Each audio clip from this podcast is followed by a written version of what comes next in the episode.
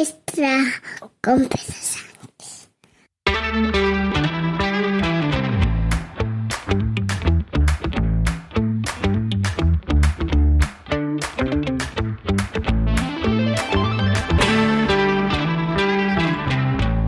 Buenos días, es viernes 11 de agosto de 2023, capítulo 1033 de un podcast sobre mis cosas que en el fondo son las tuyas.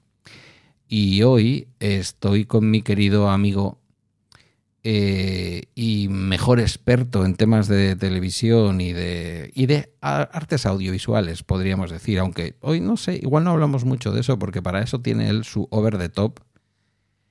Y si no te has escuchado los últimos episodios después de haber pasado el hombre por su periplo hospitalario, pues eh, te los vas y te los escuchas porque son imprescindibles. Querido José Luis Hurtado, Valladolid, buenos días. Buenos días, Pedro. ¿Qué tal? Vaya sustos que nos das. Me tenías a toda la parroquia. Madre mía, cómo me tenías a la parroquia. Bueno, ha sido una experiencia un poco dura, pero, pero satisfactoria al final. Así que bien está lo que bien acaba. Pero sí, sí, han sido cinco semanas de ingreso y, y bueno, bastante eh, fuerte me, a nivel mental, ¿no? Que yo creo que ha sido lo peor porque a mí me llegaron a dar el alta el 30 de junio y a las dos horas de, de estar en casa, dado de alta, tuve que volver a ingresar con 38 de fiebre porque me había traído una bacteria hospitalaria. Esto es como el final de Alien, ¿no?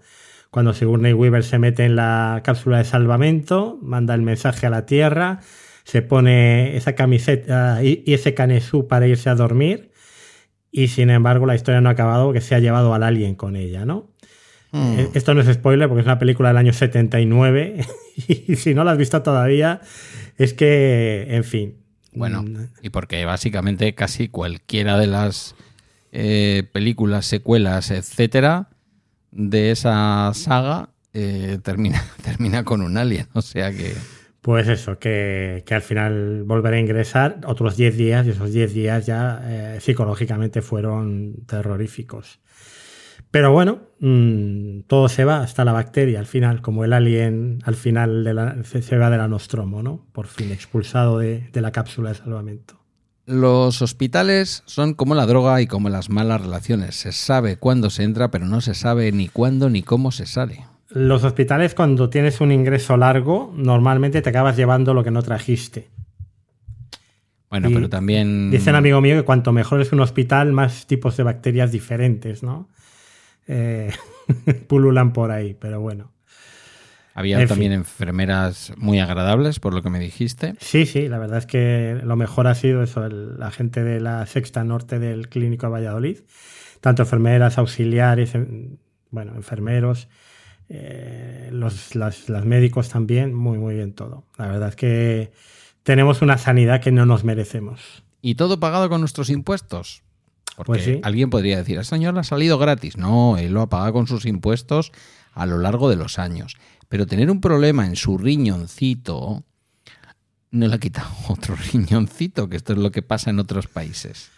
Pero bueno, vamos Y además que se come bien, ¿eh? Yo no sé si es que yo soy muy raro, pero yo la, mm, la comida del clínico de Valladolid eh, está bastante, bastante bien.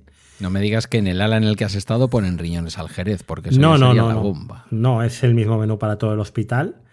Eh, pero, pero vamos, no sé. Hay gente que se queja de la comida de hospital, pero, pero aquí en el, en el clínico se come muy bien. Tiene su, su plantilla de cocineros y, y la verdad que, es una maravilla. Nuestra reverencia a la sanidad pública, como no puede ser de otra manera, a nuestras edades. Que mm, te iba a decir yo, mm, le he estado preguntando a gente de medio planeta. Mm, me, falta preguntarle a Fede, que quizás un día de estos hablemos, eh, en México, a ver cuáles son las costumbres.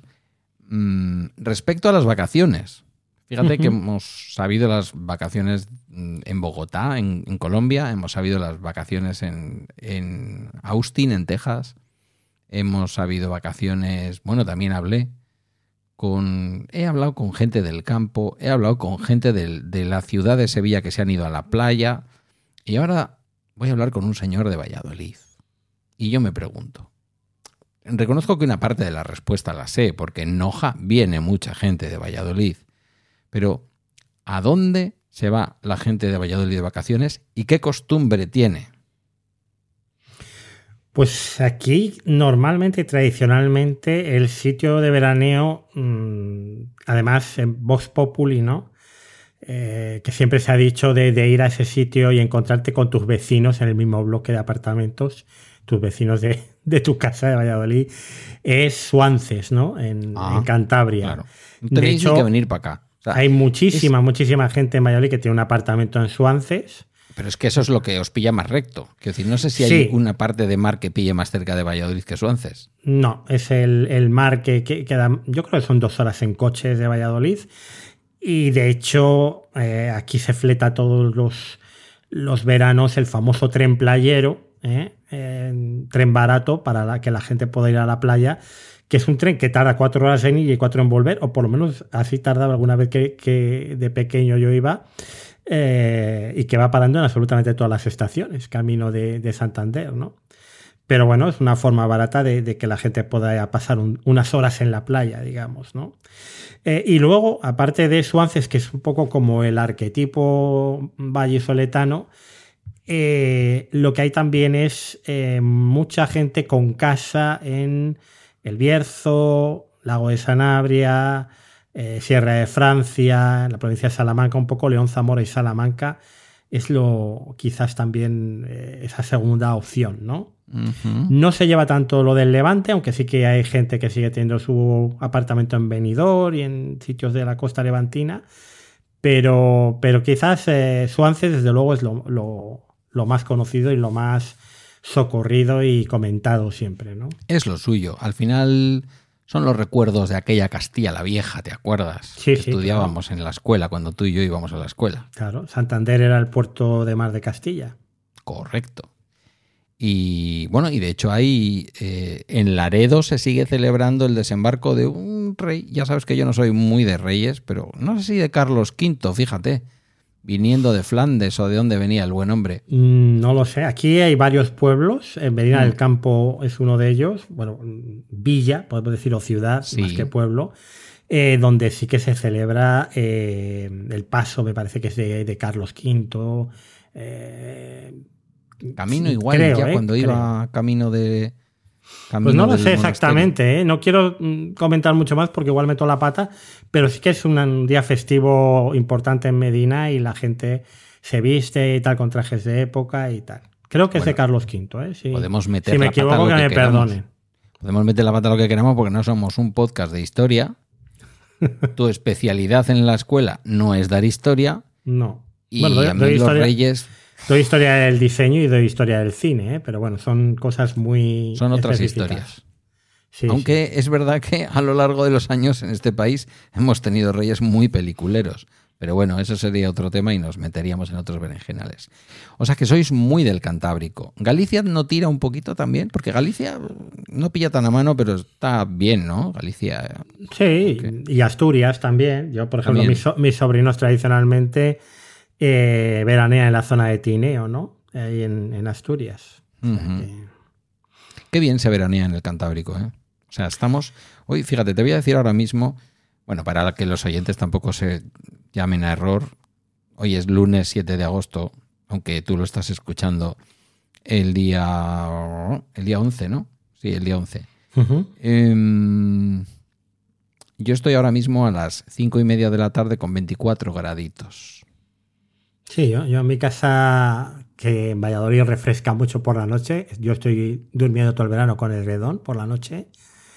Eh, esta mañana había 20 grados en, en- en casa, ¿no? En- dentro de casa, 20 grados. O sea, fíjate. Yo he abierto toda la noche la casa y esta mañana en el termostato del salón había 19. Quiero decir que eso lo soltamos aquí para cuando se escuche a final de esta semana. Es verdad que habremos pasado un día de calorcito. Hay un día anunciado que vamos a llegar aquí Mm. en el País Vasco en torno a los 39. No sé si os pasará Sí. igual en Valladolid. El miércoles creo que va a ser. Eso es, ese día. pero que luego se vuelve a retirar y baja 10 grados en un solo día, más de 10 grados, porque al día siguiente estaremos como a 26, 27, máxima. Ese, ese es el día de mantita y Netflix, pero aquí va a ser eh, mojito y Netflix. Bueno, bueno, yo, yo abro por la noche y si por la noche refresca, eh, yo ahora mismo estoy, mm, a, pesar de lo que puedan pensar algunos oyentes o algunas oyentes, estoy completamente vestido, das fe, aunque ahora no tenemos las cámaras encendidas. No sé si es que a lo mejor José Luis no estaba tan vestido, ¿vale? No, no, lo, no lo voy a decir porque tampoco lo he visto. Pues mira, si quieres que te diga lo que llevo puesto, ¿eh? Venga, dínoslo. llevo una camiseta de OV Podcast del año de la Tana, que la tengo Madre pues para, para estos veranos, ¿eh? Pero bueno, pero bueno, pero bueno, qué años aquellos Ahora gloriosos, mismo. ¿eh? ¿Cuántos premios tenemos de aquella época? No caben en las, en las vitrinas de, de nuestro, de, de nuestro podcasting. Vamos, que, que éramos en aquella época. ¿Qué éramos en aquella época? Y mira, hemos terminado casi trabajando para otros, de verdad. Menos mal que son. Yo estoy mucho más feliz ahora, ¿qué quieres que te diga? Eh? Sí, Pero bueno. yo también, la verdad. Aunque en aquella época lo disfruté. Era el momento. Uf, no lo Estuvimos sé. ahí. En, Yo creo que en llegué a, a- llegué a hacer siete podcasts en paralelo. Bueno, tú ahora te has tranquilizado. El otro Sí. día, sabes que me llevó un amigo nuestro particular, en común, quiero decir, no particular que no tenga más amigos él. Aunque a veces mm, dan ganas de no darle más amigos, como Waika. Eh, el otro día en un directo al que me invitaron en la, mm, ¿cómo se llama? El garaje de Cupertino, que se me olvida siempre. Eh, es que estos son una factoría, ¿sabes? O sea, emiten en directo por YouTube, emiten en directo por Twitch, tienen ahí en nómina a una vecina mía que sabe un montón de cosas de accesibilidad, una mujer de aquí de Galdacao. Eh, está también, que es Ali, Ali Blue Box, para quien le quiera buscar por ahí en las redes. Está también la voz, la maravillosa voz vasca de los primeros tiempos de Siri, eh, que es eh, Irache Gómez, a ver si lo digo bien, Irache Gómez. Ahora no me acuerdo, Irache cómo tiene, cómo tiene en sus redes el, el nick, pero vamos, podéis buscar por ahí Siripecias, que es su podcast. Em, y el caso es que no sé si con el micrófono abierto o con el micrófono cerrado, creo que con el micrófono abierto, que lo sepas, o sea que está por ahí grabado, lo puedes buscar en YouTube. Eh, Waika me agradeció encarecidamente. A ti no te dio las gracias por nada. A mí me agradeció encarecidamente que hubieras vuelto a hacer podcast.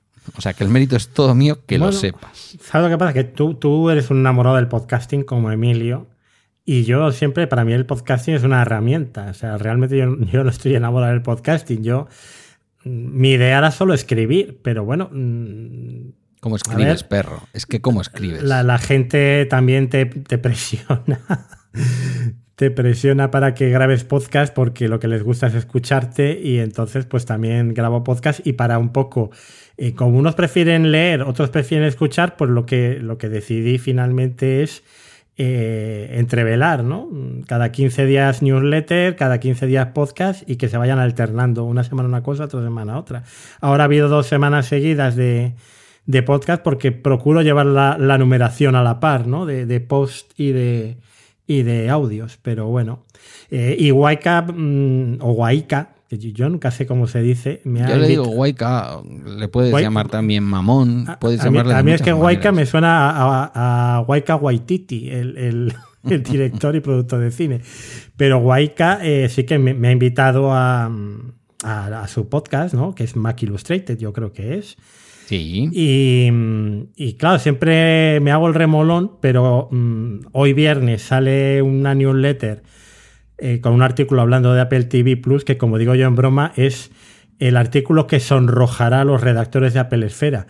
Eh, y me llamarán fanboy los redactores de Apple Esfera. Entonces, eh, ahí no voy a tener, yo creo que excusa para, para no ir a Mac Illustrated, ¿no? Porque es un Pues es artículo que muy es- completo sobre, dentro- sobre Apple TV.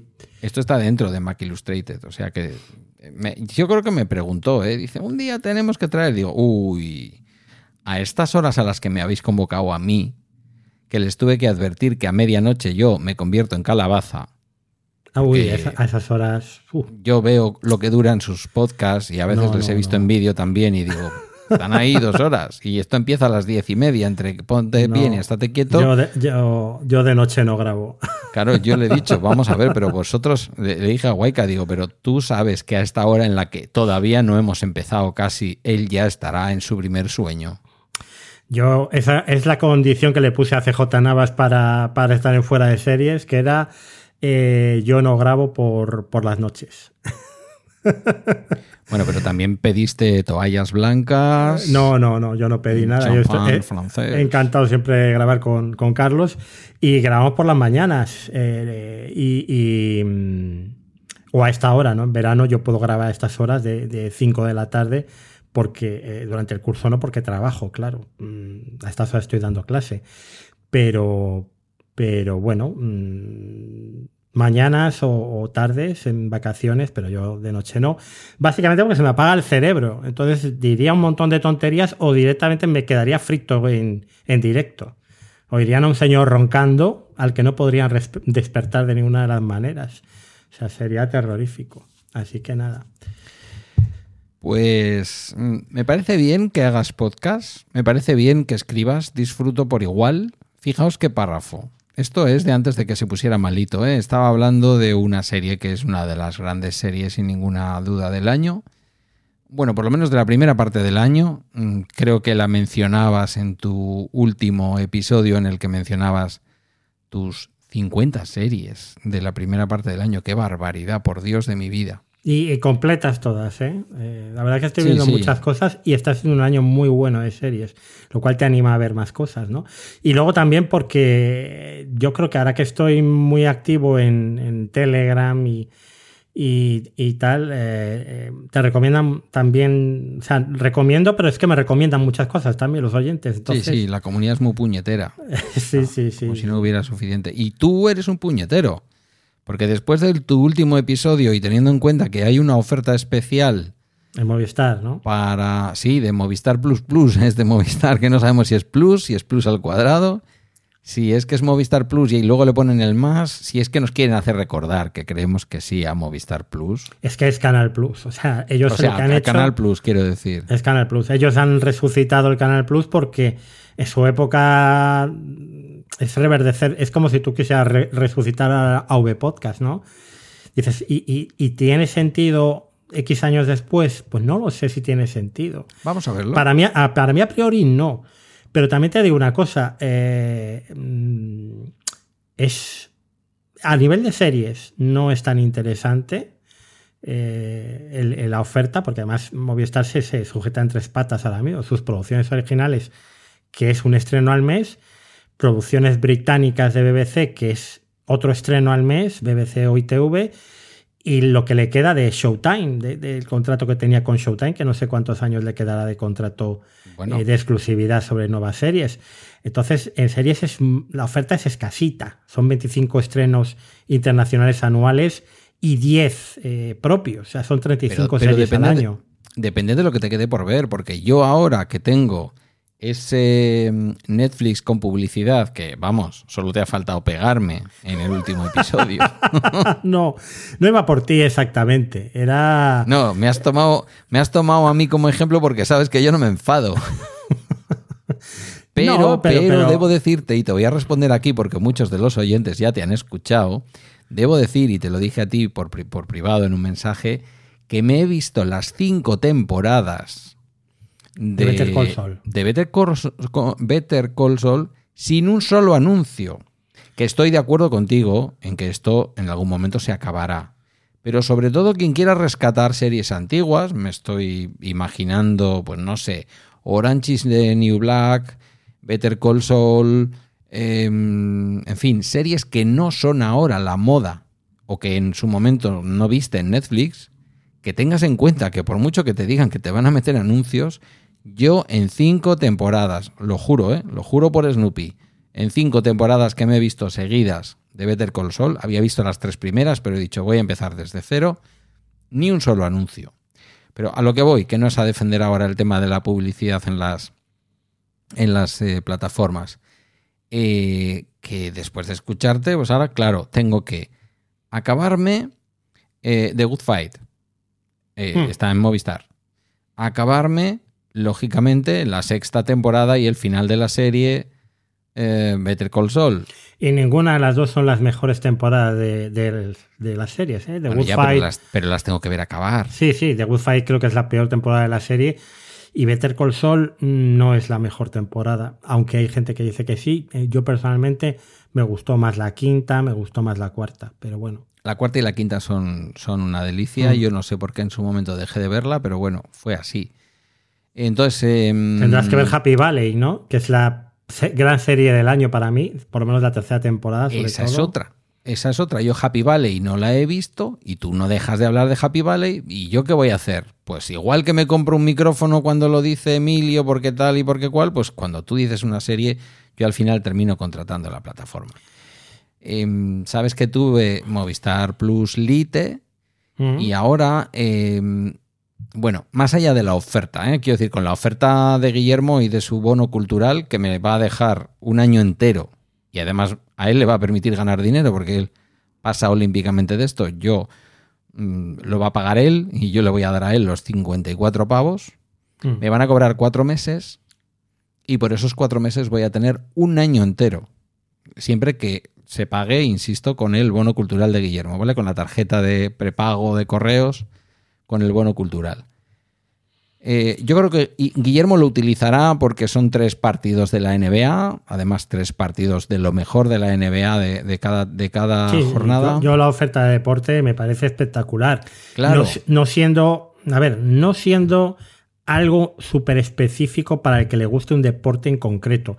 Pero para el que le guste, como, como es mi caso, tal, de vez en cuando ver, ver algo, eh, es que tiene un poco de todo, ¿no? Hombre. Tiene el US Open, tiene eh, Wi- Wimbledon. Wimbledon, Mm, tiene... Hacía mucho que no veía tenis y disfruté como un enano viéndome las cuatro horas y pico, casi cinco del partido de Alcaraz en el que se hizo con el, con el Ujú. título de, Claro. de, de Wimbledon. Entonces, es un poco, tú, tú lo explicabas muy bien, no vamos a insistir mucho sobre esto. Yo iba a leer un trozo de lo que escribiste sobre Sherwood, porque me parece que es de lo más bonito que se ha escrito este año en cualquier blog en español. Eres un, un exagerado, como siempre. No, no soy un exagerado. Yo cuando, eh, queridos oyentes, cuando yo me callo, no es que otorgue, es que me, me da tanta vergüenza ajena cuando Pedro se pone en este plan que no sé dónde meterme y normalmente me meto debajo de la mesa. Pero no bueno. sabes que soy un sabes que no soy un exagerado y que no lo digo para que la gente vaya y se suscriba a overthetop.es,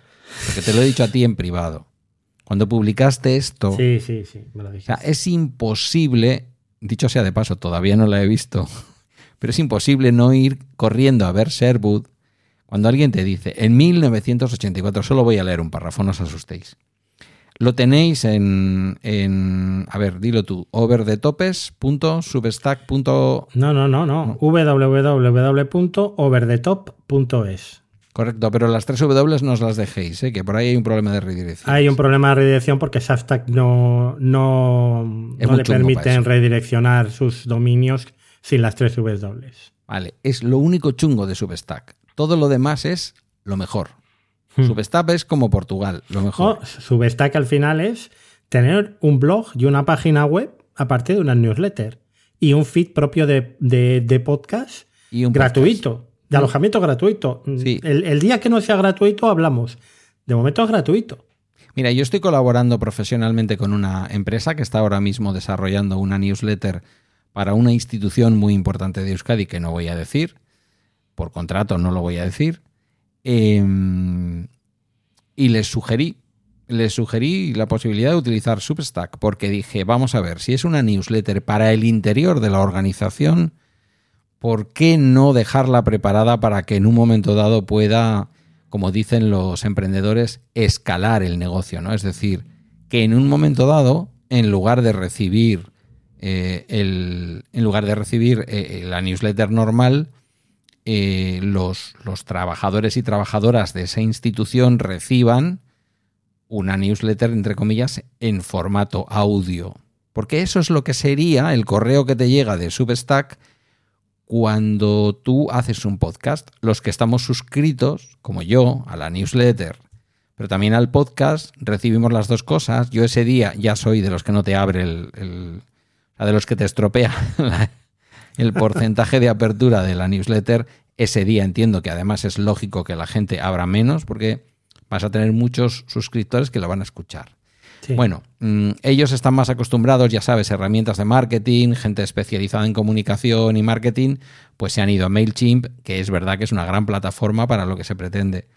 Pero yo decía, jo, es que es una maravilla, lo tiene todo. Y ahora ya con el notas ese que le han puesto abajo, que tal y como está X, Twitter, pues eh, se puede llegar a convertir en un lugar en donde tener interesantísimas conversaciones. Mm. Pero mm, Sherwood, la serie de filming que ha recomendado este hombre hasta la saciedad, no es lo mejor de lo mejor de lo mejor, pero es una serie que si tienes una, una cierta conciencia de clase, o al menos una cierta preocupación de algunas de las cosas que han pasado al final del siglo XX y, y comienzos del siglo XXI y de por qué estamos como estamos desde el punto de vista económico y a dónde nos lleva el capitalismo, es una serie que hay que ver. Es una serie que narra, por resumirlo mucho, ya lo hemos hablado aquí de ella, que narra eh, la Gran Bretaña de Thatcher, en que empiezan las luchas obreras en las minas y al mismo tiempo Thatcher empieza a promocionar ese capitalismo popular, haciéndonos creer a todos que íbamos a ser dueños de Repsol, de Endesa y de todas aquellas empresas públicas o herederas de las empresas públicas que al final empezaban a cotizar en bolsa y que se las regalaron a sus amigos. En ese contexto, nos cuenta José Luis sobre la serie Sherwood que en 1984 los mineros de todo el Reino Unido iniciaron una huelga que duró más de un año en protesta por los planes del gobierno de cerrar minas y reducir la producción de carbón. La primera ministra Margaret Thatcher se mantuvo firme en su postura de que la industria minera era menos rentable y de que el país necesitaba avanzar hacia industrias más modernas y eficientes. La huelga dividió al país y generó confrontaciones violentas entre mineros y policía, o entre huelguistas y esquiroles, muchos pertenecientes a bandos opuestos dentro de una misma familia, sobre todo en aquellas zonas como Nottinghamshire, donde no se secundó la huelga de forma mayoritaria. No voy a seguir leyendo, pero tiene párrafos. Eh, tu, newsletter, tu artículo sobre Sherwood, tiene párrafos verdaderamente para, para enmarcar. Em, entonces, cuando yo te peloteo con la newsletter, es que yo esta newsletter creo que está porque la descubra, lo que pasa es que tú no te vas a dejar, pero esto está para porque la descubra algún medio de comunicación de estos. ¿Y para qué? Que hacen refritos. pues para que la gente lea cosas con una altura intelectual. Pero es que da igual. Suficiente. El que quiera que se suscriba y lo lea y el que no, pues que no lo haga. Yo no necesito estar en, ningún periódico nacional ni nada. Esto lo hago como hobby. Yo ya tengo mi trabajo y realmente además tampoco necesito más presión. O sea, ya tengo suficiente presión con, con sacar una newsletter cada dos semanas y un podcast también cada dos semanas y, y luego, pues eso, grabar con los amigos, venir a grabar contigo, eh, grabar fuera de series también. Sí, bueno, bueno, Ahora en segunda eh, división. Sí, sí, sí. Y con esto no se decía lo suficiente. El Valladolid ha bajado a segunda. Sí, y Ronaldo está desmantelando el equipo. Y, así ah, está. Que lo quiere en la primera ref. Lo quiere, sí, prácticamente sí. Lo está vendiendo a cachos. Bueno, no lo sé. No tengo datos para opinar con, con hechos, así que mejor lo dejamos aquí. Pero ahí está, ¿no? Mm, sin pagar las nóminas de los jugadores, con Pacheta denunciando al Valladolid por, por no pagar el finiquito, con ni un puñetero duro para fichar absolutamente a nadie y con el cartel de se venden absolutamente todo, ¿no? O todos. Esto es la desgracia que tenemos los clubs con un propietario que es de la cochinchina y que le importa absolutamente cero eh, la gente y el club que compra, ¿no? Ya sea Ronaldo, Peter Lim, eh, el chino del español, que no sé cómo se llama, o, Altani, el, del Málaga. español. Hay un chino que es el dueño ahora del español. Sí, sí, claro. Y, ahí estamos todos, ¿no? En, segunda división o, casi en segunda división. Ah, lo que hay. ¿Qué te iba a decir? En Movistar, aparte de, de, eso que me has dicho que querías ver, hay tres series españolas imprescindibles este año que son El Hijo Zurdo, eh, la Unidad Kabul, que es la tercera temporada de la unidad, y la segunda temporada de Rapa, que es todavía muchísimo mejor que la primera. Te lo tenía escuchado y apuntado. Vale, ¿Tienes vale, alguna duda? No, es por por, si donde acaso. voy a empezar. Por si acaso. No, no, yo voy a empezar por Rapa 1, Rapa 2. Luego voy a ver las de la unidad, no he visto ninguna. Ah, no has visto ninguna, hombre, pues. No. No, no, Te- no he visto muy- ninguna. muy pero todo el mundo entretenida. me ha dicho que lo de, la de Kabul es brutal. Sí, la de Kabul es otro nivel de producción eh, en España, ¿no? Es el, el salto cualitativo que supuso Crematorio eh, pues hace ya 20 años casi. Eh, la primera serie original de Canal Plus. Eh, pues la unidad de Kabul es lo mismo, ¿no? Y es una pena porque realmente ha pasado bastante desapercibida. Eh, no sé si es que Movistar es una plataforma que no la tiene ya la gente y a veces tienes esta... A veces tienes como esta cosa, yo no es que odie a Netflix ni nada por el estilo, que parece que últimamente o tienes que defender a Netflix a muerte o odiarla, eh, pero muchas veces me da un poco de pena, ¿no? Porque igual veo mm, una serie como La Unidad Kabul o, o cualquier serie eh, de, de, de filming o de Apple TV y dices, hostia, si esto estuviera en Netflix, es que Te sería Te el tema del de verano. Papel 2. Claro, eh, eh, sería el tema del, del verano. Una serie como La Unidad Kabul, estaría todo el mundo en la calle con la camiseta quitada, celebrando que, que han visto esa serie en Netflix. Y sin embargo, pues no, ¿no? Eh, la gente sigue teniendo mayoritariamente Netflix y se aplauden series que están bien, pero que desde luego no le llegan a la altura del talón de los zapatos a, a muchas otras que se estrenan en otras plataformas, ¿no? Entonces, bueno, es lo que tiene ser mainstream, que te garantiza el éxito simplemente por el, el Claro. boca a oreja, ¿no? Y voy a aprovechar este hilo que me dejas ahí tirado para hacerte una pregunta que a los oyentes, a ti que nos estás escuchando y a ti, José Luis, que estás en Valladolid, te va a volar la cabeza. Porque la pregunta, la siguiente pregunta que te voy a hacer te sorprenderá, que dirían en, que dirían en el Huffington Post. ¿Has visto Barbie? No, no la he visto eh, y debería, debería. Y mi intención era ir a ver con mis sobrinos. Lo que pasa es que no sé si antes de que se vayan de vacaciones encontraremos un hueco, porque la liga empieza el viernes. Creo que ellos se van la semana siguiente, a ver si es posible que vayamos a verla. Eh, fui a ver Indiana Jones, voy con un mes de retraso, obviamente, y tampoco he visto Oppenheimer. Lo que pasa es que yo tengo un problema ahora con, con la desobstrucción del uréter y es que orino mucho y muy a menudo.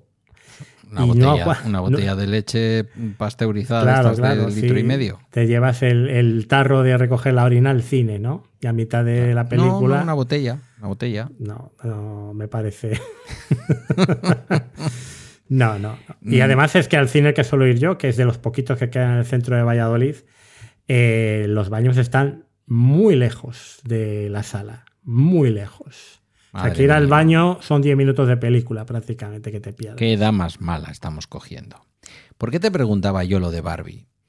¿Y por qué lo relacionaba con lo que acababas de decir? Más allá de que me estaba imaginando antes, luego me has cambiado de tema rápidamente, veo que el Valladolid es un tema que no te interesa mucho, pero me estaba imaginando a Hani, lo diré, Hannah Buddingham como presidenta. A eso no le dirías tú que no, ¿eh? pero bueno, ya, eso es otra historia.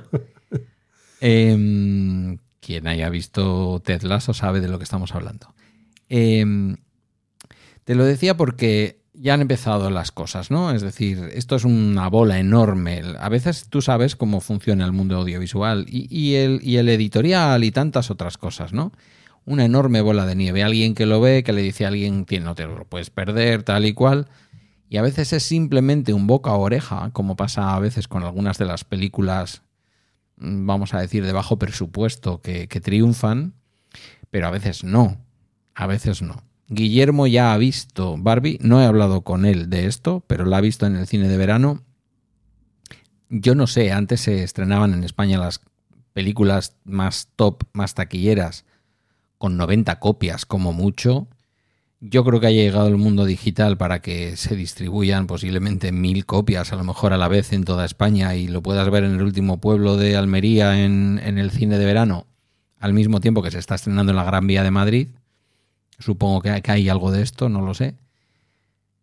Mm, hoy decía la televisión, estaba escuchando la 1 que andaba ahí como varias cosas culturales seguidas, que si el mago pop estrenaba en Broadway, que si tal y que si igual. Y una de las cosas que decían es que ya es la película dirigida por una mujer más taquillera de la historia y además creo que la primera que pasa de los mil millones de dólares de recaudación. Dirigida exclusivamente por una mujer, ¿vale? Porque hay algunas que están ahí, alguna de Marvel y alguna otra, pero dirigida exclusivamente por una mujer.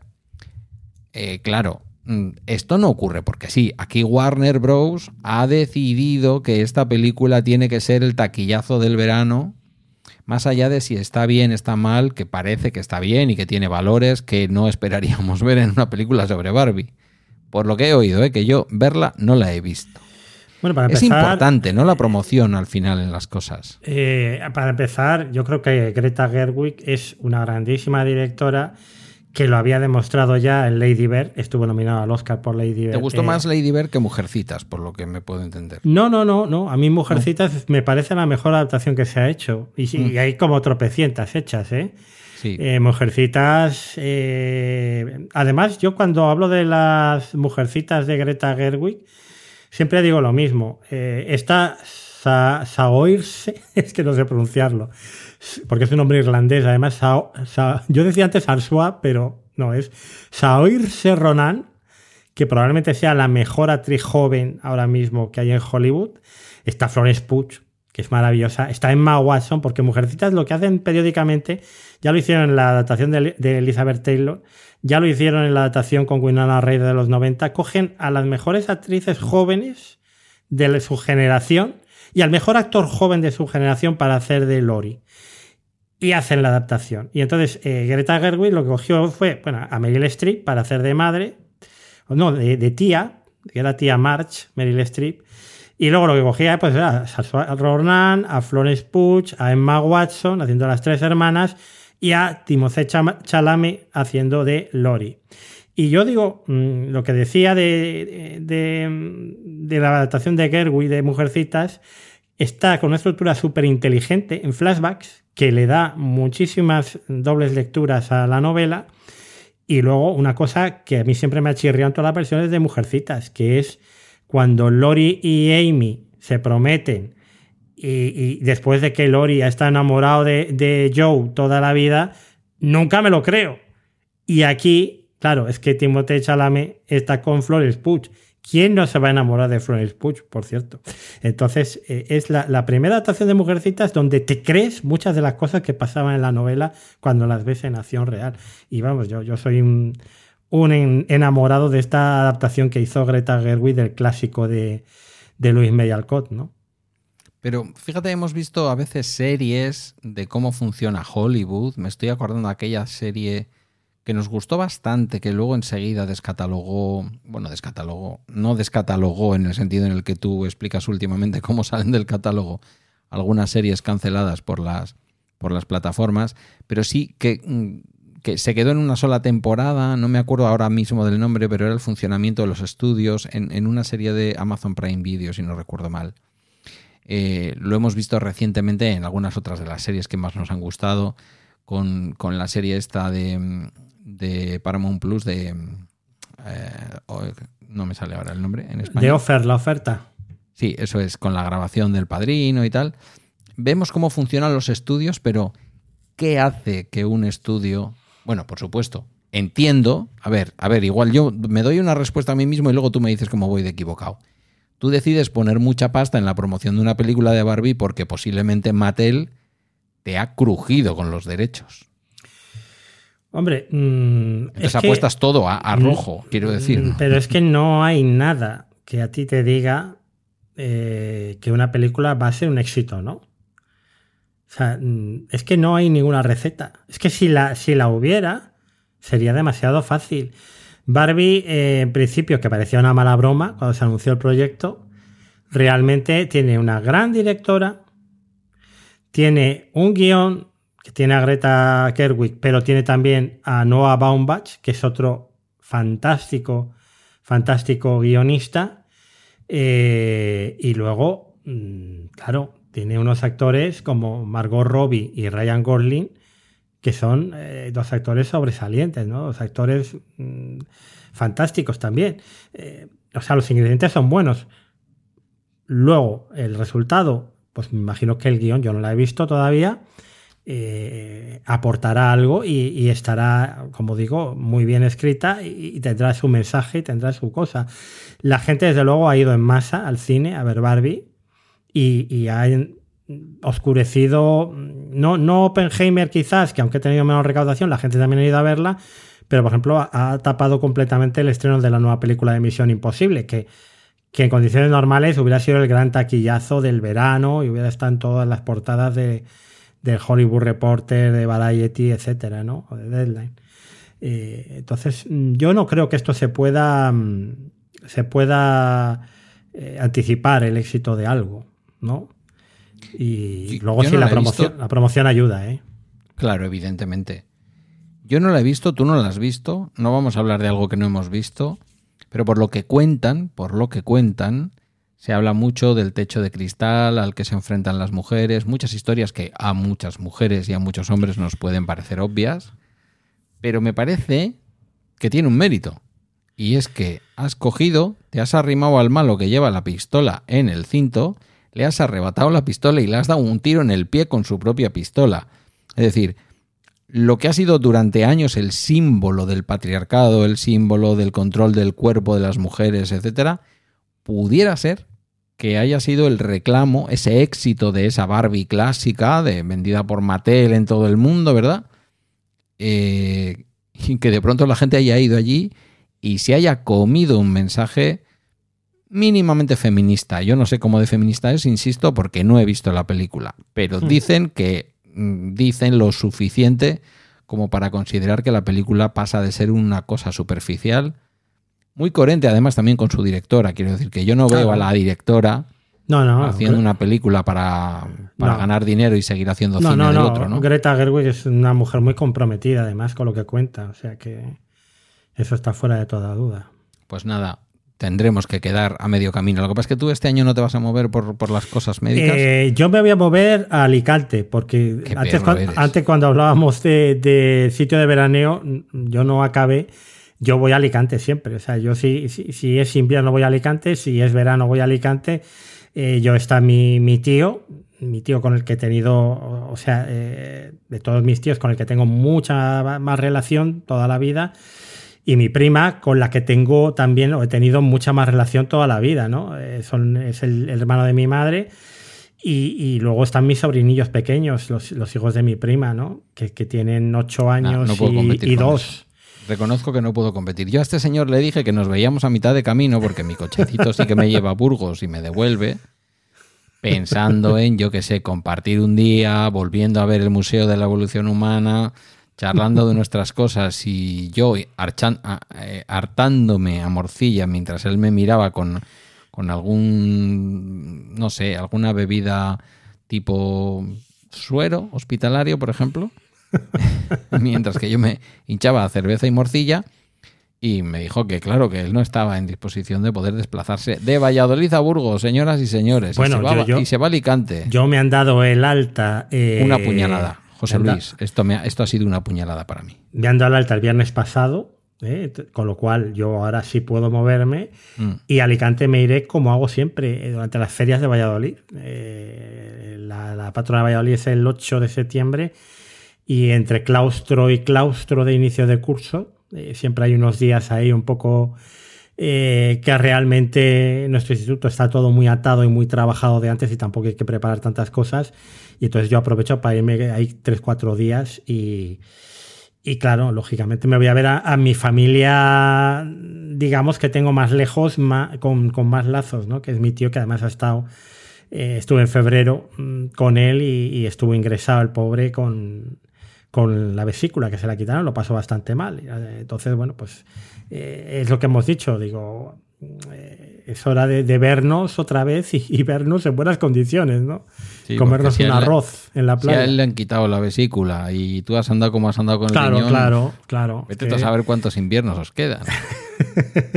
Muchos, pero tenemos ganas de vernos en buenas condiciones porque últimamente eh, ha sido, ha tenido las circunstancias un poco mm, desfavorables, ¿no? Entonces, Ya. bueno. Pero bueno, yo, yo Alicante es que es mi segunda casa, yo viví ahí ocho años y bueno, pues es que prácticamente terreta. es, La es la ciudad que más conozco después de Valladolid, ¿no? Sé dónde está cada cosa, eh, sé perfectamente cómo encontrar cualquier cosa que pueda necesitar, dónde tengo que ir, dónde no ir. Y bueno, pues no, no deja de ser, eh, pues eso, no tengo segunda residencia, pero bueno, la casa de mis tíos, de mi prima, pues, pues eh, ahí están, ¿no? Entonces, O sea, que tus dos ciudades que más conoces de España son Valladolid y Alicante. sí, sí, claro, claro. Joder, pues Es el día donde que más- descubras alguna más- ciudad en España de- que sea bonita de verdad, ya verás. No, pero yo, yo reconozco, por ejemplo, que La Coruña, Córdoba son ciudades que a mí me encantan. eh, cuando he estado, que he estado varias veces además. Y, y bueno, pero, pero bueno, yo donde he vivido más tiempo en mi vida ha sido en, en Valladolid, en Alicante y luego en Lisboa, ¿no? Sería mi tercera Bueno. ciudad. Lisboa compensa Alicante y Valladolid. Eh, hoy todo el sector alicantino y todo el sector vallisoletano, de tu fandom y del, y del mío, que alguno tengo también, eh, ya está, me están borrando de todos los sitios, tachando.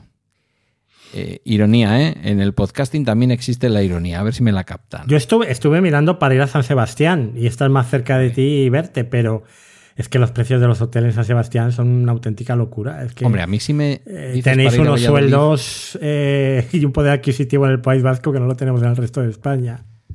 Sí, decía el otro día Isan Seid que en uno de sus, eh, de sus cápsulas que había tenido que pagar treinta y pico euros, creo, por pasar la ITV.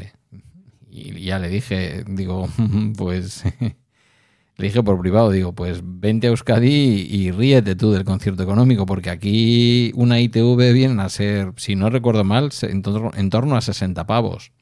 De hecho, le animé a Guillermo cuando ha ido este verano con el Seat León, que ahora ya es eh, extraoficialmente, porque todavía no se han cambiado los papeles, pero es extraoficialmente su coche. Le dije, aprovecha para pasar allí la ITV, que te va a costar la mitad que aquí. Bueno, mm, sí, es verdad. Es una tierra en donde los salarios son buenos, pero los precios no, no, no van a la zaga tampoco. Y desde luego Donosti en verano, pues ¿qué te voy a contar? Eh, dicho lo cual, yo me voy a ir a pasar pues entre 3 y 10 días.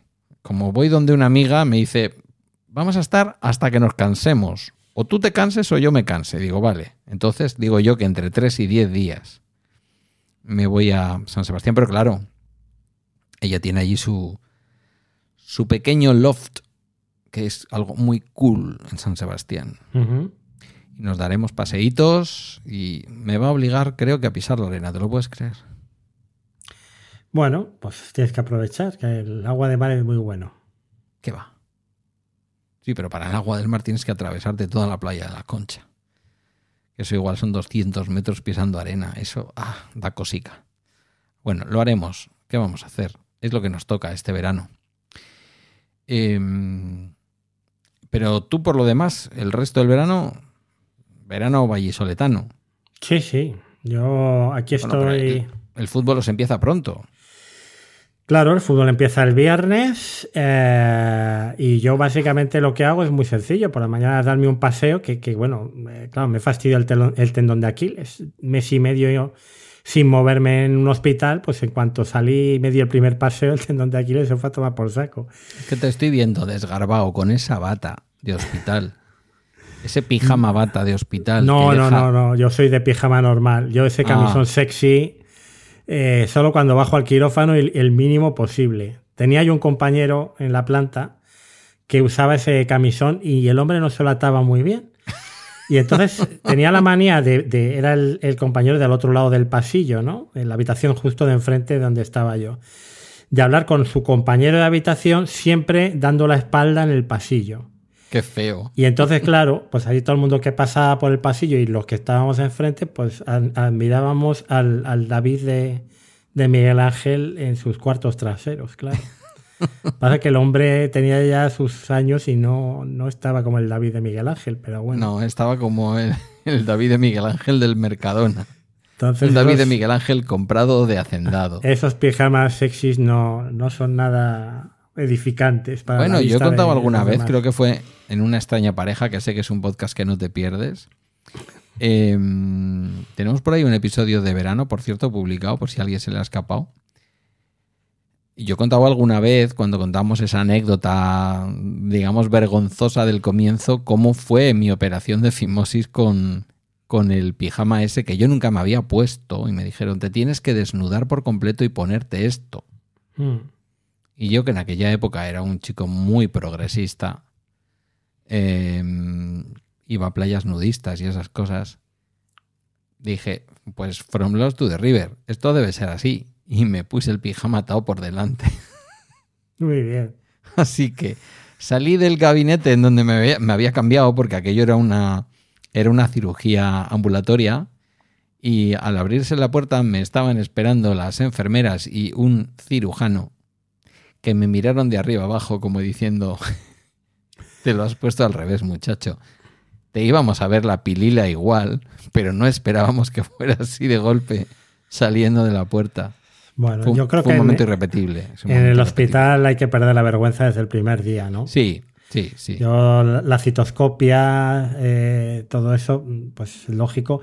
Y luego me acuerdo de, estar en este ingreso, estar orinando en un bote, que siempre en el hospital tienes que orinar en bote, en el cuarto de baño y entra una de mis de las auxiliares, que era bastante amiga mía, eh, una, una chavalilla joven, y, uy, perdón, la mujer toda Digo, tranquila, digo Jenny, que, ya no tengo que enseñarte nada más de lo que ya has visto. Digo, y para mí es como una hermana, y si no lo fueras, mm, es que tiene que ser así porque si no me moriría de vergüenza. Así que, eh, bueno, pues es que bueno, pues Estás en el hospital que y, que tus pasos por el hospital te han convertido literalmente en un señor sin vergüenza. Claro, es que no hay otro remedio. No, no hay otro remedio. Eh, ¿Sabes que hay gente que luego paga la sanidad privada por su hostelería y por su privacidad.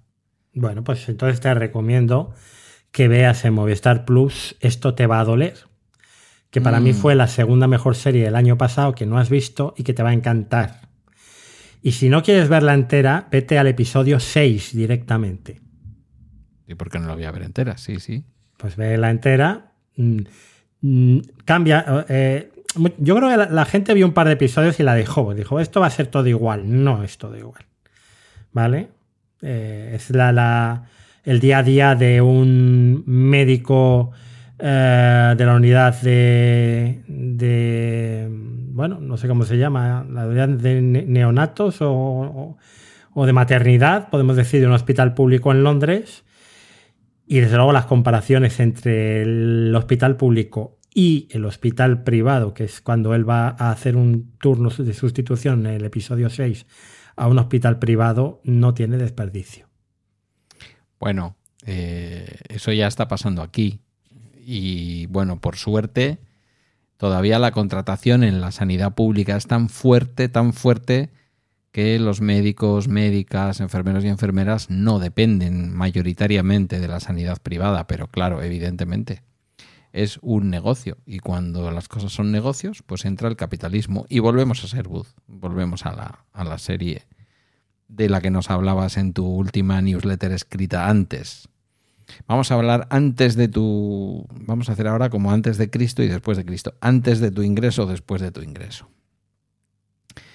Bueno, em, pues estamos en torno a una hora. Yo no sé si quieres contarme algo más o podríamos empezar ahora una especie de suplemento especial sobre la formación del próximo gobierno, pero eso no va a ser en este podcast. Eso va a ser luego tú y yo en todo caso. Bueno, eso a ti que te interesa la política más. Qué perro es el tío. A mí no me interesa. Si te interesa la sanidad pública, te sí, interesa sí, la bueno, política. bueno, ya amigo. eh, empieza la manipulación, el maniqueísmo, la demagogia. eh, que no. Que no, me interesa lo público y lo defenderé. Y bueno, eh, votar ahora mismo significa tener que tragar con, con otra serie de cosas que no estoy dispuesto a tragar. Mm. Ya has dicho demasiado. Mm. Fíjate. Que, mm, bueno, pues entonces nada, ya nos veremos en Burgos. Tienes que disfrutar, eso sí, de los próximos tres o cuatro partidos, es decir, el próximo, los próximos dos meses, agosto y septiembre, en el nuevo José Zorrilla. Porque sí, sí, es José Zorrilla, ¿verdad? Es el nombre completo del estadio, vale. Eh, porque no creo que luego tengas muchos más partidos en donde no vayas a pasar frío. Claro, ese es el problema y normalmente Valladolid en segunda división juega a las nueve y media. Juega en horario prime time. Por cierto, que en Movistar Plus dan al Athletic. Dos de los, de los tres primeros partidos del el partidazo de Movistar es el Athletic. El, Athletic Real Madrid es el primero y el segundo es el Osasuna Athletic, me parece. Así que Sí, sí, una sí. razón de más. Para... Yo no sé si este año Gol Televisión da partidos de fútbol o no. Porque no. Mm, no lo sé, yo visto. tampoco. No lo sé. Ya sabes que estoy ahora con medios alternativos, pero desde luego, si... mm, No lo hemos terminado de decir antes, pero te lo digo ahora. Tú ya has hablado de ello suficiente en Over the Top. Eh, yo te digo lo que pienso. Yo pienso que esa experiencia Canal Plus eh, revisitada puede funcionar. Me va a permitir ponerle a mis padres la televisión de Andalucía y la televisión de Extremadura, porque están incluidas, como toda la TDT. Como tú muy bien decías, permite ver la TDT a través de la aplicación de Movistar en el teléfono sin volverte loco bajándote aplicaciones extrañas llenas de publicidad. Claro. Y después nos da un partido de la Liga Española que ya se cuidarán ellos de que sean partidos que tengan cierto interés. No, no digo que vayan a dar el Barça Real Sí, Madrid. a ver, eh, de vez en cuando dan el Barça y el Madrid, muy de cuando en cuando, pero yo lo dije el otro día, no van a dar malos partidos. O sea, un Osasuna Athletic es un buen partido Claro. si mantiene el nivel del año pasado. Claro. Un eh, Sevilla-Girona es un buen partido. Eh, el Girona viene de hacer una temporada fantástica también el año pasado. Eh, entonces no son malos partidos, no son de estos partidos infumables. Pues no lo sé. Es que no quiero decir el equipo No, de sí, nadie sí, por si. ya, ya lo has dicho en Over the Top. Hablamos sobre todo de, de los equipos que acaban de subir, que pueden tener menos interés. Bueno, que, o que no. nunca se sabe, ¿eh? Que nunca se Eso sabe. es lo que te iba a decir. Que- Nunca se sabe. El Granada acaba de subir, pero lo mismo de pronto se coloca quinto y se Efectivamente. O, o Las. Palmas, Las Palmas siempre hace un fútbol muy atractivo. Eh, en segunda lo hacía, por lo menos, ¿no? Entonces. eh, Yo estoy no seguro que va a ser una oferta interesante. Recordemos cómo era Canal Plus. El Había punto, un fuerte, el punto fuerte es el estreno de cine al día, ¿eh? Sí, sin duda. ¿Y Ay, por lo que pasa es que hay una cosa, mira, ya te la voy a preguntar. Hay una cosa que yo no he terminado de entender. Yo me he bajado la aplicación, he abierto, no me he abierto cuenta todavía, estoy esperando a poder hacerlo. Llevo 24, 48 horas esperando porque ya sabes que a los hijos les puedes pedir las cosas, pero con tiempo. Ellos cuando te las piden a ti son para el momento. Eh, no termino de ver dónde está ese canal digamos, de emisión por continuidad, como sería el Canal Plus de antes. Que me imagino que es donde vamos a ver a la noche a Broncano. Que me imagino que es donde vamos a ver el estreno de televisión antes de ver a Broncano. Sí, sí. el es- partido a las nueve y media los domingos. ¿Eso dónde está? el canal se llama Movistar Plus Plus. Ya, pero yo abro la aplicación y no lo encuentro. Di, di que la aplicación es la misma mierda que era. Es Pero- la misma, pero sí está normalmente además detrás de la sexta, en los canales lineales. Claro, pero yo no he visto esos canales lineales. Hasta que no me suscriba no lo voy a ver, por lo que veo. Eh, no, pero vamos, eh, es muy sencillo. A ver, eh, No, no, ya lo buscaré, ya lo buscaré. Yo te digo que sin, sin hacer login no terminas de verlo. no, sin hacer login no lo terminas de ver. Vale. O sea, lo que me voy a encontrar es algo parecido a la experiencia Movistar Plus, solo que no voy a tener algunos canales. Eh, yo creo que están prácticamente, bueno, no estarán todos, efectivamente, pero tienen muchísimos, muchísimos canales, ¿eh? ¿Qué tipo de cine se va a estrenar ahí? Porque yo acabé un poquito harto del cine que se estrenaba mm, en Canal Plus. A, diario pues no eran grandes películas. Claro, bueno, pues lo mismo. Eh, Movistar tiene un acuerdo con Sony Pictures, que tiene una muy buena producción cinematográfica pero claro, eh, y esas películas solo se van a ver en Movistar, pero es como en Canal Plus, al final que son dos o tres, si llega estrenos potentes cada mes.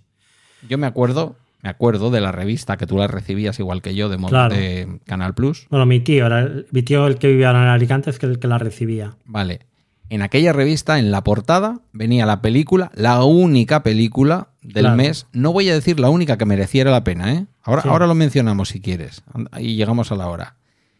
Venía la película que se iba a estrenar normalmente el último viernes de mes, que era como la película taquillera, la que tú hubieras ido a ver al cine que y no este, fuiste a ver al cine. Este mes es la de Brad Pitt del verano pasado, la de... Mm, Dios mío, no me acuerdo ahora. Esta del tren, no me acuerdo cómo se titulaba.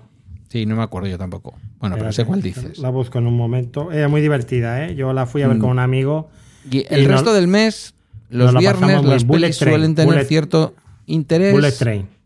Bullet Train, eso es.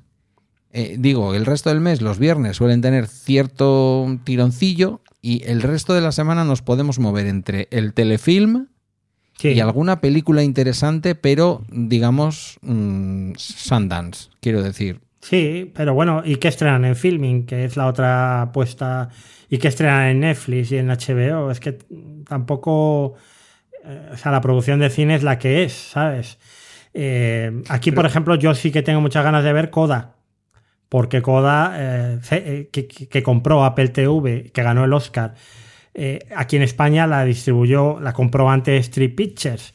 Y entonces solo se puede ver en Movistar, ¿no? Entonces yo la tengo para ver esta noche, Coda, por ejemplo. Vale, porque las películas que se van estrenando, igual exactamente igual que venía pasando en Movistar Plus, van a quedar luego al menos un tiempo para poderse ver. efectivamente. O sea, que si no llegas a las 10 de la noche, tú llegas a las 10 y media, te puedes ver la, del día anterior, que ya estará disponible para ver eh, eh, bajo demanda. Y, de hecho, Coda ponía que la iban a quitar en unos días cuando la vi, pero se ve que han renovado los derechos porque les interesa tenerla. Es una ganadora del Oscar que solo se ve aquí, ¿no? Entonces... ¿tú piensas que podemos rescatar en medio de esta enorme oferta de plataformas? Quizás nos estamos enfrentando, como digo, a esa especie de revisión, renacimiento de aquella emoción que nos daba Canal Plus, esa gotita de emoción. Pues yo creo que mm, es eh, un Canal Plus vitaminado, porque ten en cuenta que Canal Plus al final eh, tuvo ese servicio de John B, que, bueno, pues eh, estaba un poquito en pañales, ¿no? Llegó a estar, no llegó a desarrollarse en todo su potencial. Y ahora lo que tenemos, la propia plataforma, aunque yo me quejo mucho de, de la navegabilidad y de otras cosas que tiene, de otros problemas que da, pero tiene un completo servicio de vídeo bajo demanda. Entonces, eh, no solo tienes el catálogo de cine de Movistar, no, tiene, no solo tienes ese canal lineal de cine por Movistar con el estreno diario en, el canal luego insignia que es Movistar Plus, Movistar Plus Plus, que también es que qué manía tienen de llamar al canal igual que al servicio y a la aplicación. Esto es una moda de Apple que no, que no, no acabo de entender. Eh, pero tienes, por ejemplo, TCM en vídeo bajo demanda, las películas del mes las tienes todas para ver vídeo bajo demanda. Tienes Warner TV bajo demanda, eh, Sci-Fi Calle 13 en su servicio Universal Plus bajo demanda, AXN también Now, que es el, eh, el, servicio bajo demanda de AXN. Eh, tienes todo, cada canal lineal luego tiene su propio servicio de VOD para, bueno, pues para no tener que ver canales lineales y ver un poco lo más destacado de la semana en su momento. Canal Hollywood tiene también su, su, servicio bajo demanda. Y dices, bueno, ¿qué películas son? Pues Billy Elliot, por ejemplo, veo aquí que está...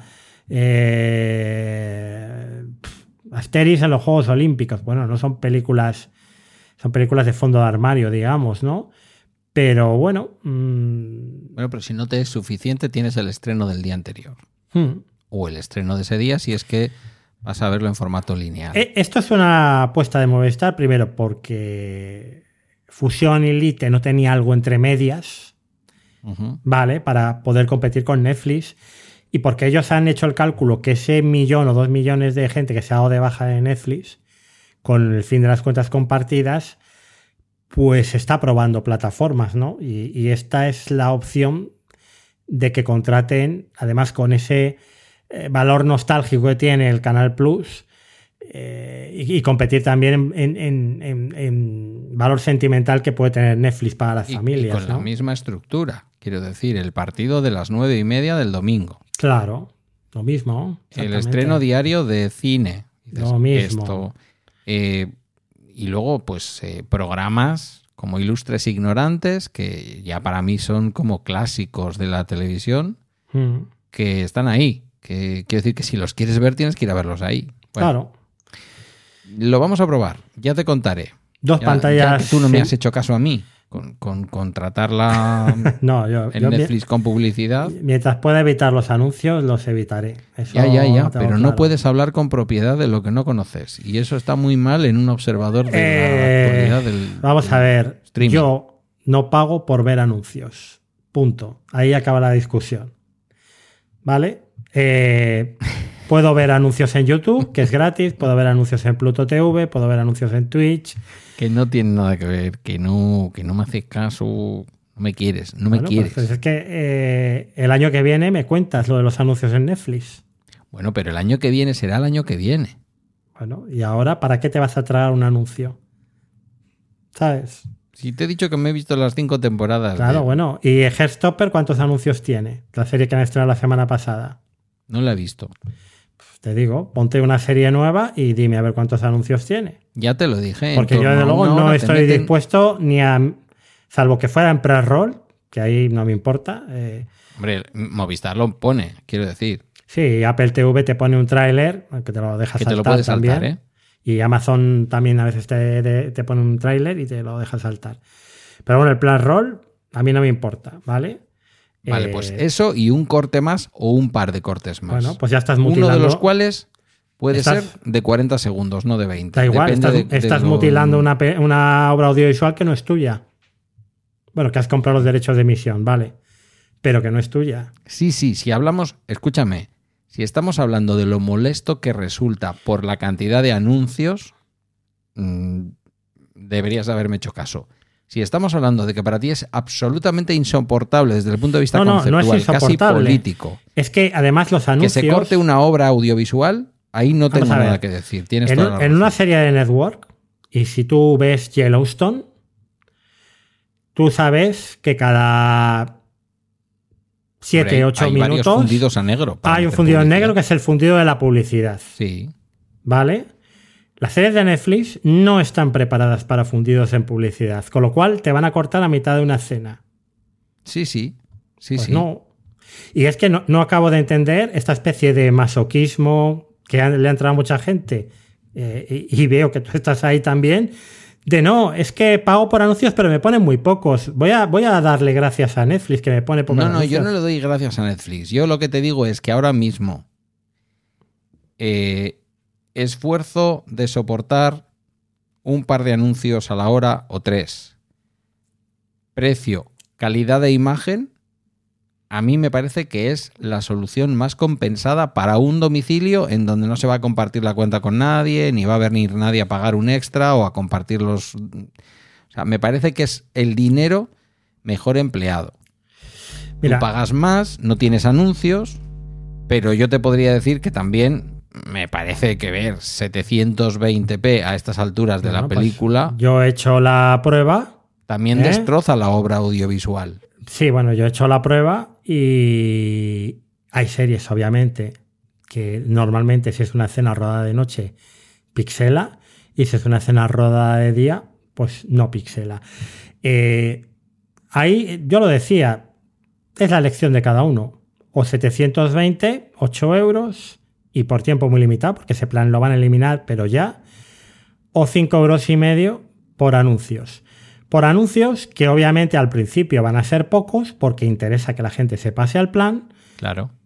Y luego, en X meses, cuando Disney abra su, su plan con anuncios que es inminente, eh, Max lo mismo, etcétera, haya un montón de, de plataformas que necesiten publicidad, bajarán los precios de la publicidad, porque esto es el mercado.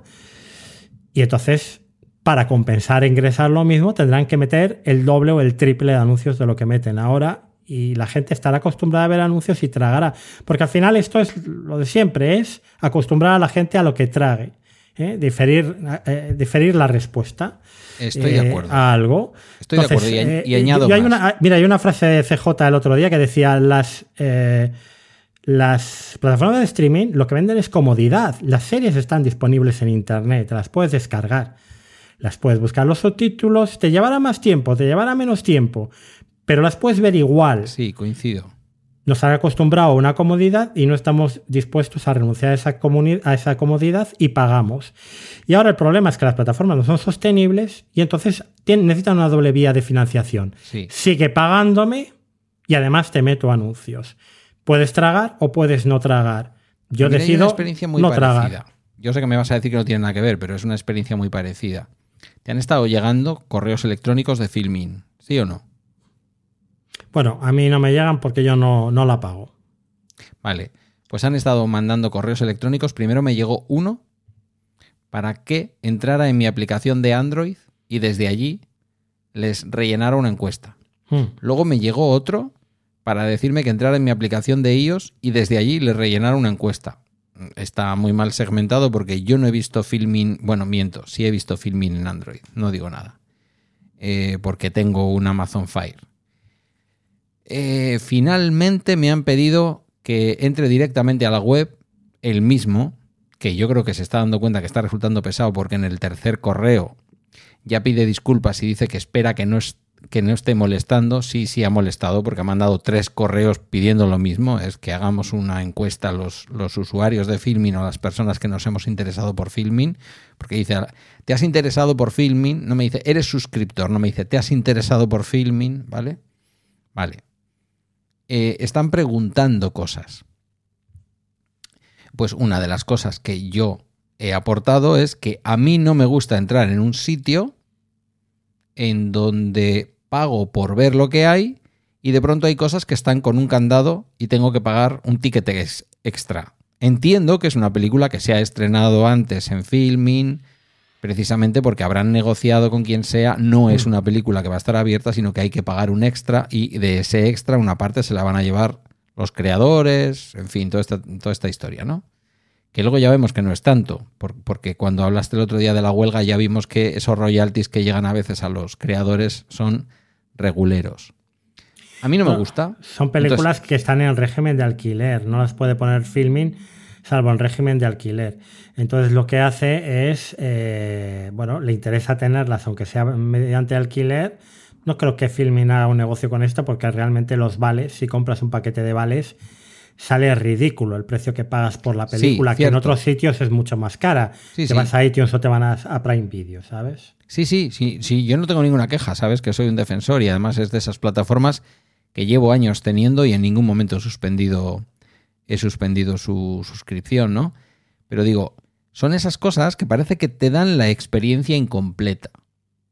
Podría extenderse también a Movistar, que dices, bueno, me da la experiencia incompleta. Mm, en este caso, yo voy a hacer esta apuesta porque creo que no es sano tener mm, 10 partidos de la liga para ver en todo el fin de semana. Eso significa quedarte el domingo desde las 12 del mediodía viendo fútbol hasta las 12 de la noche o, de- o hasta las 10 y media de la noche, me da igual.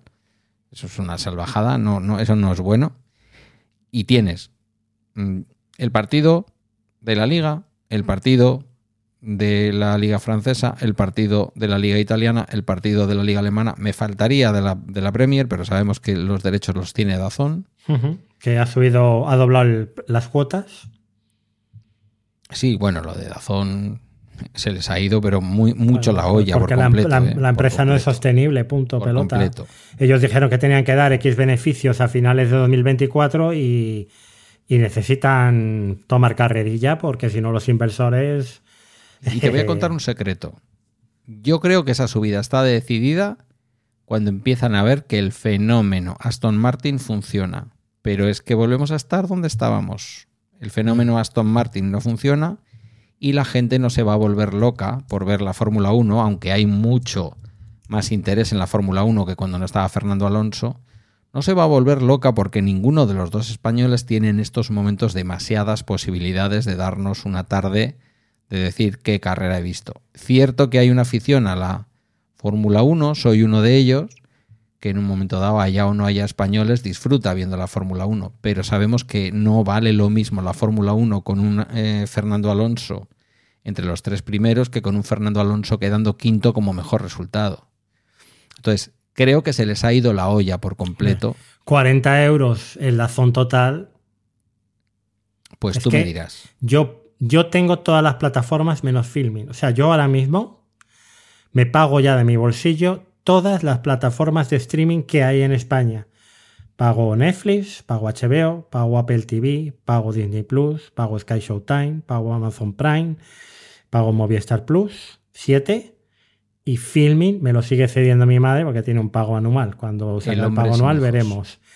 Yo pago, yo me gasto 48 euros al mes en tener todas las plataformas. Poco me 48. ¿Eh? Eso Pago poco la me parece. Esos 48 euros dentro de un par de años no pueden ser menos No. de 120. No, no van a ser 120. Van a ser, a finales del año que viene, eh, serán eh, unos 70 euros, yo he calculado.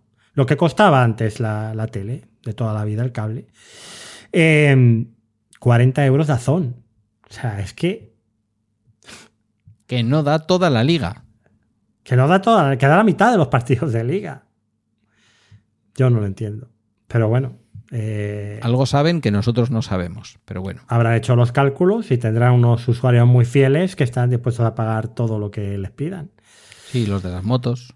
Eh, No sé, es que la, la- 1. la Liga Hypermotion en Amazon son 10 euros al mes. Todos los partidos de segunda división. Que vale, ¿quién se quiere ver determinados partidos, no? Yo usaré Movistar, son dos partidos a la semana y normalmente serán pues los dos mejores partidos de la, de la segunda división a la semana y con eso me basta. Yo tampoco quiero estar viendo fútbol todo, todo el fin de semana. Fíjate que pienso que el mayor valor añadido que tiene ahora mismo Dazón en España es la Premier. Sí, claro, y la Fórmula 1. Bueno, y la Fórmula 1, pero más la Premier que la Fórmula 1 en la Mm. Sí. medida, insisto, en que Carlos Sainz no termine de despuntar del todo y Fernando Alonso vuelva a hacer un quiero y no puedo. Hmm. Ya veremos. Bueno, querido, gracias por prestarte a grabar en agosto, que sabes que es una cosa que escucha menos gente, pero quienes nos lo escuchan lo agradecen No, mucho. veces más. Porque yo que soy un oyente hard de podcast, estoy como un junkie buscando podcast. Que- Bueno, yo, yo he parado también ya, así que hasta el 1 de septiembre no, no grabé más podcasts. Eh, pero bueno, mm, queda pendiente por ahí el FDS Over the Top, que volverá el 26 o 27 de agosto, me parece. Pero ya, claro, finales de mes, ya es lo que tiene. Bueno, tú y yo nos veremos menos a menudo, pero no dejarás de venir por aquí Sí, y claro. bueno, charlaremos de las cosas que vayan saliendo. Mm. Mientras tanto, yo no es que seas mi amigo, no es que seas como mi hermano, es que realmente Over the Top es un pedazo de proyecto, tanto en su newsletter como en su podcast. Esto te lo digo con el corazón absolutamente en la mano y cada uno de mis oyentes y de, y de mis oyentas, que, diría la otra, eh, sabe que lo digo de corazón porque es que es, para mí es imprescindible. Es igual que el Canal Plus y el Movistar Plus Plus, es como cuando te empecé a escuchar en H2O Podcast. Bueno, pues habrá que buscar una serie común y hacer otro verde show antes de que acabe el año. Ah, Lo haremos. Buscaremos un, un hueco. Estoy intentando convencer a Miguel para hacer uno de fundación. eh, que que ha, despegado por fin Fundación. Así Sí. que. O sea que tengo que verla. Sí, sí, sí. La segunda temporada. A partir del segundo episodio despega. Bueno, igual me espero a que expliquéis de qué va, porque que tener en cuenta. O sea, de tener en cuenta, no, no, no termino de entenderlo, pero bueno. Vamos a ver, Bueno. sí, sí, creo que en esta segunda temporada estoy entendiendo un poco. más. Eh, yo lo que te diré es que a partir del tercer episodio se empieza a ver por qué Star Wars viene de fundación, por ejemplo. Vale, ya con eso ya me has ganado. Me voy a ver los episodios que me quedan. Cuidado con el De primero, el primero de la segunda temporada es duro, ¿eh? Lo, lo he visto, ese ya lo he visto. Por eso no he seguido viendo. Con el señor ahí metido en el jueguecito. Oye, ¿y no has, este de- no has visto Acapulco en Apple TV? Yo, yo no la había visto. Hombre, por la- favor, Acapulco la tengo completamente vista las dos temporadas. Acapulco fue para mí un completo hallazgo. Sí, sí, sí, yo no, no la Para ver en versión sonora original. Mm. Bueno, querido, que sigas pasando un fantástico. Que sigas pasando un fantástico agosto. Queda mucho agosto todavía. Yo había dicho que el 18 no publicaría nada y ahora mismo no estoy en disposición de poder prometer que no vaya a saltar vuestros podcatchers con algo eh, además muy especial y muy extraño. Si ocurre, lo vais a notar, ya lo veréis. Porque me voy unos días a Donosti y, y a lo mejor, a lo mejor, grabo acompañado allí un poco sobre la marcha, como mi querido Gabriel Viso, que, que ya ha vuelto a grabar también. Lo bueno también que tenemos es que, claro, tenemos podcasters españoles que están en el, en el otro lado. Y bueno, españoles, ojo, y latinoamericanos que siguen grabando porque están en, en pleno invierno y ellos están ahora en plena temporada. En fin, eh, overthetop.es, pero con las tres W, www.overthetop.es. Ahí, ¿no? Vale. Pues que usted lo pase bien. Pues igualmente. Que usted lo pase bien en San Sebastián. Eso intentaremos y luego ya veremos, porque eso no va a ser más que el comienzo. Hasta aquí el bala extra de esta semana. Agradezco tus comentarios o mensajes en la comunidad de Telegram y a través de balaextra.com, donde como sabes están mis redes y mis medios de contacto. Los de José Luis ya los hemos dado. Gracias por tu escucha y hasta dentro de 15 días, o si suena la flauta, hasta el viernes que viene. Ya lo veremos.